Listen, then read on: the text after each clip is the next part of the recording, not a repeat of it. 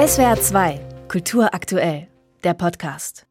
30 Jahre ist es her, dass die Künstlerin Isa Gensken für die Rosenstadt Baden-Baden ihre erste monumentale Rose aus Stahl erschaffen hat. Als Auftragswerk für den Kunstsammler Frieder Burda.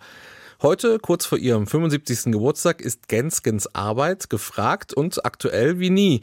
So wurde sie zur wichtigsten Künstlerin der heute bekannt gegebenen 100 einflussreichsten KünstlerInnen des Jahres gekürt. Erstellt wird diese Liste vom Kunstmagazin Monopol und mit der Chefredakteurin Elke Buhr würde ich gerne darüber sprechen. Hallo Frau Buhr. Hallo. Isa Gensken ist in diesem Jahr ihre unbestrittene Nummer eins. Wie begründen Sie diese Wahl? Isa Gensken hat äh, über ihre ganze Karriere ein Werk geschaffen, das wirklich beeindruckend ist und das in diesem Jahr jetzt ganz konkret auch sehr gut nochmal gesehen werden konnte in einer großen Ausstellung in der neuen Nationalgalerie in Berlin. Und sie hat einfach Generationen von Künstlerinnen und Künstlern, die nach ihr kamen, beeinflusst mit ihrer Assemblagekunst und sie ist dabei immer das Original geblieben. Ebenfalls hochinteressant ist die Wahl zu Platz zwei. Da landet nämlich gar keine Person, sondern künstliche Intelligenz, also ein abstraktes Konzept, könnte man so sagen. Wie viele verwirrte Nachfragen haben Sie dazu jetzt schon bekommen und was antworten Sie denen? Eigentlich finden das alle ganz plausibel, weil äh, worüber haben wir geredet in diesem Jahr? Wir haben darüber geredet, wie künstliche Intelligenz eigentlich unser Leben verändern wird. Und das betrifft natürlich auch die Kunst. Also gut, künstliche Intelligenz, da ist die Kunst im Wort. Trotzdem gibt es jetzt eigentlich nicht so viel interessante Kunst, die künstliche Intelligenz verwendet. Aber die Grundfrage, die künstliche Intelligenz stellt, nämlich was ist eigentlich der Mensch? Was ist Kreativität? Und äh, was ist eigentlich wahr und was ist falsch? Das ist natürlich eine Frage, die in der Kunst sehr, sehr, sehr viel viel verhandelt wird. Mhm. Und da gibt es ja dann auch oft, stell mal zwei Lager, diejenigen, die die künstliche Intelligenz begrüßen und ihre Vorzüge möglichst schnell umsetzen wollen in den Alltag und dann natürlich auch die, die befürchten, dass da ja Schabernack oder Unfug oder Verbrechen gerade mit getrieben wird, gerade die Kunst. Da wäre ja vielleicht die Angst, dass die dadurch verfälscht wird, dass ein Künstler ein Werk bei einem Wettbewerb zum Beispiel abgibt, das gar nicht von ihm stammt, sondern von der KI. Das ist ja auch schon vorgekommen. Wie betrachten Sie dieses Spannungsfeld? Ich glaube, das ist gar nicht ein äh, Entweder-Oder, sondern die Kunst wäre eigentlich dazu da, zu differenzieren und zu gucken, was bedeutet das eigentlich äh, und was machen wir eigentlich damit. Also ich glaube nicht, dass man in der Kunst für oder gegen KI ist, sondern dass man einfach da ganz viel ausprobiert und schaut, was macht das eigentlich mit der Kunst, äh, wenn man KI da einsetzt. Und die Kunst ist natürlich auch dazu da, das kritisch zu reflektieren, was eigentlich die Auswirkungen sind.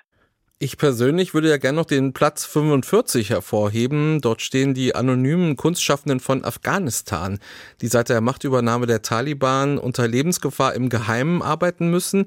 Wie kann solche Kunst unter Extrembedingungen eigentlich überhaupt gefördert werden? Ja, das war eben sehr interessant. Äh, es gab eine Ausstellung in einem Kunstverein in Wiesbaden in diesem Jahr, die genau die anonymen äh, Künstlerinnen und Künstler aus Afghanistan gezeigt haben. Und das war etwas, was wir ganz besonders fanden. Und wir wollten in dieser Liste einfach daran erinnern, dass es die gibt. Im vorigen Jahr stand ja mit Ruan Grupa ein Künstlerkollektiv auf ihrer Liste auf Platz zwei, das sich im Rahmen der Documenta 15 tief in eine Antisemitismusdebatte verstrickt hat. Wie groß war dieser Faktor bei der Auswahl in diesem Jahr und fehlen im Ranking dieses Jahr vielleicht auch deshalb so die wichtigen antisemitischen oder auch jüdischen Stimmen, weil der Kunstbetrieb an sich so still zu dem Thema ist? Es ging uns in diesem Jahr darum, Künstlerinnen und Künstler hervorzuheben, die halt tolle Ausstellungen gemacht haben, die Debatten vorangetrieben haben. Die Katastrophe und die Spaltung der Kunstszene durch den Krieg im Nahen Osten kam relativ spät für diese Liste und ist jetzt nicht wirklich eingeflossen. Es ist aber auch so, dass zum Beispiel Ruan Grupa im vergangenen Jahr nicht deswegen äh, hoch in unserer Liste war, weil wir ähm, die jetzt so äh, toll fanden, sondern es ging darum, über wen wurde geredet. Also wer in diesem Jahr vielleicht in der Liste ist in diesem Zusammenhang, Zusammenhang ist Ai Weiwei, der hat gerade mal wieder einen kleinen Skandal produziert und ist äh, damit in aller Munde gewesen. Er wäre aber auch ohne diesen Skandal natürlich äh, bei, äh, bei, uns vorgekommen, weil er einfach mit seiner Kunst immer ganz weit äh, im Interesse der Leute ist. Da gibt es natürlich auch Dauerbrenner äh, wie äh, ja, Richter, der natürlich mit seinen hoch erzielten Preisen auch der teuerste deutsche Künstler ist, der natürlich auch immer im Gespräch ist. Wie äh, differenzieren Sie da für Ihre Liste? Naja, Gerhard Richter ist ähm, insofern nicht mit drin, weil er äh, in diesem Jahr einfach keine spannende Ausstellung gemacht hat, die wirklich jetzt, jetzt, jetzt interessant ist. Also wir gucken nicht, wer ist eigentlich immer interessant und wer ist teuer und wer, wer wird gekauft, sondern wir gucken, was war wirklich das äh, Kunstgeschehen in diesem Jahr und was war in diesem Jahr neu. Und wenn Sie sich die Liste in diesem Jahr anschauen, erkennen Sie da einen internationalen Trend für die Kunstszene 2023? Ja, der internationale Trend ist eigentlich immer, dass die Kunstszene sehr, sehr äh, divers ist und dass äh, alle möglichen Sachen gehen. Also man kann ja zum Beispiel auch nicht mehr sagen, heute wird abstrakt gemalt oder figürlich oder so, sondern es gibt einfach ähm, ganz viel unterschiedliche Kunst und äh, der Trend ist eigentlich nur, dass wir uns nicht sehr doll bemühen müssen, um sowohl Männer als auch Frauen paritätisch zu besetzen. Also das ist wirklich in der zeitgenössischen Kunst mittlerweile durchgesetzt, dass da ganz, ganz viele interessante Frauen vorkommen.